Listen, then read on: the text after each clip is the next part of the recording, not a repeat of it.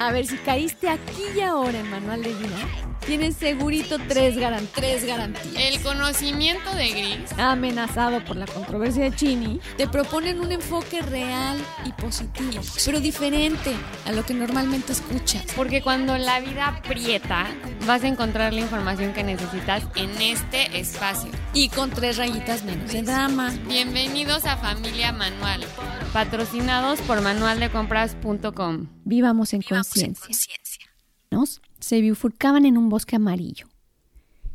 Y apenado por no poder tomar los dos, siendo yo un viajero solo, largo tiempo estuve de pie, mirando uno de ellos tan lejos como pude, hasta donde se perdía en la espesura. Pero entonces tomé el otro, así imparcialmente, y habiendo tenido quizá la elección acertada, pues era tupido y requería uso, aunque en cuanto a lo que había allí hubiera elegido cualquiera de los dos. Y ambos esa mañana yacían igualmente. Había guardado aquel primero para otro día. Aún sabiendo el modo en lo que las cosas siguen adelante, dudé si debía haber regresado sobre mis pasos y tomar el otro. Debo estar diciendo esto con un suspiro, de aquí a la eternidad. Dos caminos se bifurcaban en un bosque y yo, yo tomé el menos transitado. Y eso, eso hizo toda la diferencia. ¿Qué tal, Chinita? Muy bonito leído. La duda, la duda y el, como la emoción de la vida, todo el tiempo es, ¿y si me hubiese tomado ese trabajo en vez de este otro? Sí, la verdad es que este poema es súper famoso, es de Robert Frost y mínimo en Estados Unidos te lo enseñan y te lo taladran desde, o sea, desde primaria porque es, en inglés la verdad es muy bonito, se los recomiendo también este, leerlo en inglés y cada quien lo interpretamos de alguna manera diferente, pero la idea en general y en sí es que hay dos caminos completamente pues, o sea, lo que, como él los describe es que no puede ver exactamente a dónde llega ninguno de los dos porque apenas se asoma y pues parecen ser similares, eh, no parecen estar transitados porque las hojas cubren eh, los pasos de las personas que han pasado por ahí, entonces no sabe cuál es el más transitado o el menos. Y esto va a hacer toda la diferencia en su vida, o eso él es lo que asume, ¿no? ¿Y cuántas veces nos ha pasado eh, estar en este en esta incertidumbre y entre el camino A o el camino B y la verdad lo hemos platicado en muchos podcasts el tomar decisiones difíciles pero me gusta este acercamiento un poco más poético porque sí es así es como la vemos la vida a veces. No, y, y no estamos hablando de decisiones difíciles.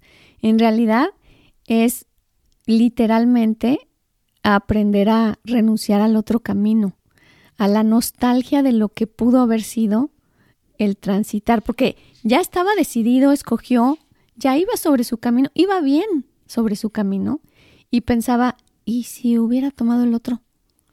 ¿Y si aquel hubiera estado más fácil? ¿Y qué hubiera sido de mí si hubiese tomado el otro camino? Y justamente ayer fue mi aniversario. Fíjense nada más, 30 Felicidades. años. Gracias, chinita mía. Y ayer con mi esposo estábamos precisamente platicando de eso, de qué hubiera sido de nuestra historia si hubiese él aceptado otro trabajo, si tuvimos tantas disyuntivas, tantas opciones a lo largo de estos 30 años, que cómo tener idea de lo que nos hubiera deparado el destino, por decirlo así, de haber estado de otro humor y decidido otra cosa, de haber estado en otro lugar, en otro momento, en otras condiciones ligeramente diferentes, que hubieras tomado decisiones que hubieran sido drásticamente diferentes en tu vida, ¿no? Y, y esa es un poco la magia de la vida, de la que vamos a hablar hoy. Sí, y yo quería por eso precisamente tomar este approach o este acercamiento mucho más poético, porque creo que así es la vida, o sea, tú creas tu propio destino y van a haber mil disyuntivas en las que pues eliges una sobre la otra y a veces pensamos que es un camino fijo el que tenemos que seguir y ya tenemos la idea y ya tenemos todo muy planeado y muy este estructurado. como estructurado en orden y podemos más o menos predecir a un futuro cercano lo que nos va a presentar ese camino. Pero siempre hay otras opciones, siempre hay otros caminos y a veces podemos elegir el menos recorrido o el menos caminado o el menos estructurado y eso va a hacer toda la diferencia en nuestras vidas, ¿no? Como dice Robert Frost, o sea, el haber yo escogido The Road Less Traveled By, que en inglés así él lo dice, el camino menos transitado, em, va a hacer toda la diferencia en mi vida, ¿no? Y sí, o sea, como que se me hace muy, muy poético, muy bonito el pensar así, porque de la nada tu realidad se puede convertir en algo completamente diferente y a veces ni siquiera lo consideramos. No, y otra cosa, Chinita, de este poema es que él dice que cuando él toma la disyuntiva, cuando él toma la decisión y se le presenta la disyuntiva, los dos caminos se le presentan cubiertos por hojas amarillas, entonces él no sabe cuál es el más transitado. Y casualmente después ve que él escogió el menos transitado. Pero lo que normalmente pasa, esta inercia por la que los seres humanos nos llevamos, es simplemente tú imagínate caminando en el bosque pues siempre te vas por el camino más transitado, por el camino más ancho, por el camino que inevitablemente, ante, ante la duda y ante no saber más, tú piensas, bueno, habrá, habrá quien supo más y por algo se vino por aquí. Sí, pocos son los exploradores. Pocos son esas almas libres, exploradoras, valientes. ¿Cómo podemos decirles? Que se van por este caminito menos transitado. Pues a ver qué pasa. Y yo creo que de gracias a los exploradores y a los valientes es que tenemos eh, que creció nuestro mundo. Ajá, miles de descubrimientos, de, o sea, avances en la ciencia, en la medicina, en, o sea, el espacio, lo que quieras. O sea, la verdad es que es, es el mundo es de los valientes y de los que toman, en mi, en mi opinión, el camino menos transitado, porque es ahí donde hay una oportunidad que no se ha explotado, se que llama no, el riesgo. no se ha descubierto, ¿no? Exactamente. Entonces sí, eh, un poco es hoy la invitación al riesgo. Al riesgo y a los valientes y a ser los exploradores de, de este mundo, porque de cierta manera creo que a veces nos tomamos la vida demasiado seria, demasiado como vida o muerte y, por ejemplo, Steve Jobs cuando su famoso speech que dice como vive cada, cada día de tu vida como si te fueras a morir. Yo creo que lo que se refiere mucho a esto es como que atrévete a ser valiente y atrévete a tomar los riesgos para ser tu mejor versión y a explorar cada aspecto de ti para que este, o sea, no te mueras arrepentido de nada, o sea, como que explotes todas tus posibilidades y no voltees a ver y digas cómo desperdicié yo mi, mi vida o mi tiempo o mi espacio. Sí, y es que no nos enseñaron, el riesgo no está bien visto. no, la verdad es que no está bien visto. Tratamos de que todos nuestros proyectos sean con el menor riesgo posible. Esto es algo en todas las compañías, estructuras y todo lo que implica el hombre creativo es ahuyentar el riesgo a como de lugar. Y hoy queríamos precisamente dedicarle al riesgo eh, este, este lugar que se merece y retomarlo, porque si no es a través del riesgo y si no es a través del error, y esto que no es lo mismo, quede claro, no es lo mismo un riesgo que un error, pero eh, el error ¿Cuántas veces nos han dicho que si no es a través del error no hay manera de aprender y no hay manera de evolucionar? Pero antes que el, que el error está el riesgo. Y entonces e, es una muy buena opción de tener un gran acierto, de tener un gran acierto, un acierto diferente. Y a veces nos conformamos con un acierto a secas. y un poco siendo repetitiva, pero cuando, ¿qué pasa si no acertamos, no? Yo creo que esa es la pregunta que constantemente nos preguntamos y es, ¿qué si no encuentro ese gran acierto? ¿Qué si me encuentro nada más perdido en el bosque, no? Hijo, esa pregunta está tan bonita. Fíjate que la apreciación de caminar en el bosque es cuando tú vas caminando con la certeza de que no te pasa nada, nunca te sientes perdido. Estás conociendo. Estás conociendo el bosque. Y te das el permiso de, de perderte, por decirlo así, sabiendo que no te pasa nada. Y esa sensación en cuanto a voy a poder, voy a tener, voy a resolver, em, va a pasar, va a estar bien, es precisamente la llave para tomar las decisiones y no arrepentirnos. Vamos a poner un ejemplo. Em, el, el, clásico que es sobre el trabajo, ¿no?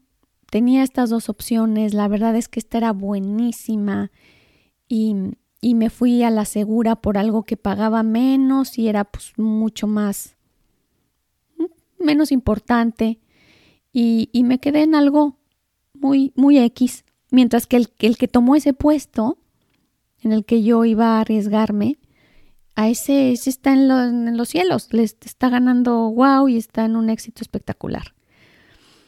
Y resulta que esos fantasmas eh, de pronto nos persiguen toda la vida. Cuando hablan siempre de trabajo, el hombre siempre se va a acordar de ese camino que no tomó. Y cuando escucha de alguien que tuvo un éxito, él se va a acordar de, y sí, es que ¿por qué? Si me terminaron por correrme, imagínate. Imagínate qué mala decisión. Y desde entonces, pues obviamente, pues ya no puedo llegar al lugar donde hubiera llegado. Yo, yo estaría en otro lugar. Entonces, ese tipo de, de reflexiones o de, de percepción sobre mis decisiones es muy cruel. Es muy cruel el esperar que yo siempre tuve que haber decidido bien y segundo, que una decisión es definitiva en mi vida. Y eso no existe, eso no es real. Tomaste esa decisión, pero después tomaste muchas más que te llevaron al lugar donde estabas. Y más que el lugar en el que estás, yo creo que es mucho y como yo veo este poema es como la convicción con la que tomas la decisión de seguir en de tomar el camino el que sea, pero como que si lo haces con mucha convicción, con mucha fuerza, independientemente del resultado, y esto es a lo que voy con el, el de Steve Jobs, o sea, si fracasaste o, o como le quieras decir, o sea, si te equivocaste, si te caíste, si te perdiste en el bosque, pues la verdad te levantas y sigues, o sea, no, o sea, ya tomaste el riesgo más grande, aprendiste y... Sí, pero ¿sabes qué pasa? Que el dolor es ya no puedo seguir desde el mismo lugar. Es, por ejemplo, tengo dos tratamientos médicos que, puedo escoger, ¿no? El A o el B. Y decido el B y no funciona. Y resulta que ahora ya no puedo decidir desde la disyuntiva anterior, porque ahora ya no estoy tan bien como estaba. O sea, ahora sí ya estoy peor de salud. Y entonces, ese reproche de pude haber estado mejor y ahora ya no puedo estar en el lugar que estaba, ya no puedo decidir desde donde decidí, es el que aplasta, es el que aplasta, es el que sentencia. Y ese es precisamente el aprendizaje de este poema, decir, el saber, el tener em, la fortaleza de no voltear a ver atrás para poder decidir desde otro lugar, sino saber que me toca decidir desde aquí. Hijo, es que si me fuera, si me fuera al principio del camino, si me fuera a cuando apenas me empecé a sentir bien, uy, digo, perdón, mal, ahí, uy, si en ese momento hubiera decidido esto, esto no hubiera pasado. Y si en este momento hubiera decidido la quimio en lugar de esto, esto está, o sea, no, no hubiera pasado. Y ahí es donde, donde duele siempre el camino, siempre es un reproche sin fin por no poder ir atrás donde las circunstancias estaban mejor, entre comillas. Y esto es a lo que precisamente queríamos referirnos hoy, a dos palabras. Uno, el riesgo y el reproche. Uno, el tomar el riesgo del camino menos transitado, sugerirlo como una opción, como, como no negarnos la posibilidad del riesgo. Y a veces dan ganas de tomar el riesgo. A, veces la intuición te habla de tomar un riesgo. Y estás bien plantado y, y vale la pena tomarlo en conciencia de que si no es la mejor decisión, también lo estás valorando ahorita y la confianza de que lo estoy haciendo desde el mejor lugar ahorita. Pero ¿sabes qué pasa también? Que difícilmente nos vamos a realmente saborear el éxito del riesgo y quedarnos de por vida en decir me arriesgué, no, no, no manches que me arriesgué y, y mira, mira lo que conseguí. Y gracias a esa decisión difícilmente nos clavamos o ves a alguien que, que continuamente vuelva a felicitarse por sus buenas decisiones y vuelva al camino a decir, digo, no como comúnmente hacemos de volver a las malas decisiones. Somos bien buenos para volver a las, a las malas, pero no vamos tanto a las buenas para felicitarnos cuando tomamos el riesgo o cuando decidimos. No, yo creo que cuando eres valiente y sí lo tomas desde, o sea, desde ese lugar, sí aplaudes un poco. Pero un poco, chinita. Un poco la valentía. Sí, un poco, no lo suficiente, no nos aplaudimos lo suficiente. Sí, claro. Pero yo, yo sí creo que hay este tipo de satisfacción y de agradecimiento eso, personal en donde dices, wow, o sea, qué cañón que me atreví, que lo logré y que gracias a eso estoy parado en este lugar, ¿no? Y es que si no volteo a ver esas decisiones, la verdad es que me pierdo la confianza. Y ya prefiero que decida cualquiera, hasta el perrito que va pasando al lado antes que yo. A donde va el perrito voy yo. Porque, porque siempre, siempre que decido así la riego. Porque mira las decisiones que he tomado antes. Porque mira, si yo hubiera pensado diferente no estaría aquí. Si yo hubiera escogido una pareja diferente, si yo hubiera escogido un trabajo diferente, no estaría aquí. Eso es un reproche la verdad muy cruel y del que insistentemente les pido que salgamos porque estar acompañado y confiando y dependiendo de alguien en quien no confío, que soy yo, es durísimo. Entonces la única forma de volver a confiar en el que está parado eligiendo la bifurcación es acordarse de que efectivamente ha tomado muy buenas decisiones antes. Muchas muy buenas decisiones. Y hay que recordar mis muchas muy buenas decisiones. Un ejercicio. ¿Qué tal cuando escogí esto? ¿Y qué tal cuando decidí esto? ¿Y qué tal cuando me recomendaban, pero yo me fui de viaje a tal lugar? ¿Y qué tal cuando a pesar de que mi prima me dijo esto, yo decidí y hablé y hablé con tal persona y fue lo mejor? Tantas, tantas Em, recuerdos a los que podemos ir para reforzar mi toma de decisiones. Normalmente nos vamos a los negativos en donde nos equivocamos, ¿no? No, claro, ahí tenemos una memoria y nos reprochamos y como que es más fácil jugar la silla de víctima en esas situaciones y culpar al y si hubiera a mejor aplaudirnos y decir todas las buenas decisiones que hemos tomado y para otra vez fortalecer nuestra confianza en nosotros mismos y decir, ¿sabes qué? Yo yo, Mariana, sé perfectamente lo que es mejor para mí. Y nadie más me lo va a poder, eh, nadie más lo va a poder escoger mejor que yo. Y algo que quiero recordar, eso que estás diciendo, Chinita.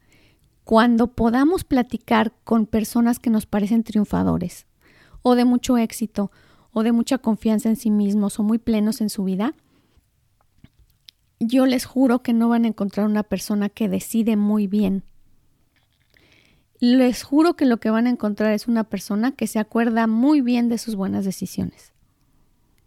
Literalmente. Porque no es una persona que no se ha equivocado. No existe, de hecho. No, y la verdad es que los que más están en la cima es los que más riesgos han tomado, ¿no? Y se caen cada rato, pero, pero esas no las cuentan. Es como, como recuerdo también un amigo que, que admiro mucho y que así tal cual le, le decían, oye, pero, pero si la regaste en esto, no perdieron hasta los dientes en esta inversión que hicieron. No, bueno, sí, pero eso fue porque ya tenían mucho que ver, lo que, por eso metimos esta otra opción. Por eso metimos eso. Por eso es que salió. O sea, increíblemente siempre había una buena decisión que había salvado a la mala decisión. Y además ya la, en vez de voltearla a ver como el monstruo que te ahogó, la ves como el tope que te tropezó, ¿no? Y mucho es ese juego de perspectiva en cuanto a al caminar y el andar y los errores y las este los obstáculos que te presenta la vida, ¿no? Como que yo sí creo, por eso te digo que mucho también creo que es la convicción de decir y el creértela como, oye, yo yo creo en mí mismo, yo creo en mi fortaleza, yo creo en mis decisiones, en mi valentía, en mi camino, independientemente de cuál escoja, cada paso que voy a dar va a ser igual de fuerte. Sí, y ahora voy a decir algo. Ya viene la pesimista. Hay que... Ah, sí. Sí, que venga, que venga. No, bueno, lo que sucede es que, bueno, yo que doy terapias y yo que soy, y que yo que soy terrícola, si hay algo que nos cuesta trabajo a los seres humanos, es decir, yo confío en mí. De verdad nos cuesta muchísimo trabajo. Podemos platicar con personas, les decía, exitosas, incluso valientes, pero lograr llegar a ese lugar en que no nada más lo digo, sino que lo vivo, yo sí confío en mí, en diferentes aspectos de mi vida, no nada más el laboral, sino familiar, sino espiritual, poder de verdad confiar en uno es un, es un trabajo, es un todos los días recordarnos. Por eso es que aquí lo que hacemos es cada martes dar una herramienta que puede caer hoy como anillo al dedo y que finalmente es para lo que Manual de Vida trabaja, para que, no sé, vayan al podcast de hace dos meses, lo puedan escuchar y se pueda aplicar hoy y, y sea un punto de inicio para lo que esté sucediendo y aconteciendo en mi vida. Así que esa, esa es nuestra intención. Y bueno, para resumir ahora, Chinita, queríamos hablar de este tema, de este, perdón, este poema que nos pareció tan, tan elocuente, tan sencillo y tan profundo a la vez, en el de me paro frente a la bifurcación y qué fregados hago. ¿Por qué me cuesta trabajo decidir? ¿Por qué no estoy segura del camino que tomé? ¿Por qué se me antoja a veces haber tomado el otro? Y saber que a todos nos pasa exactamente lo mismo y que en la medida que podamos dejar atrás el otro, tenemos la capacidad de disfrutar en el camino en el que estoy.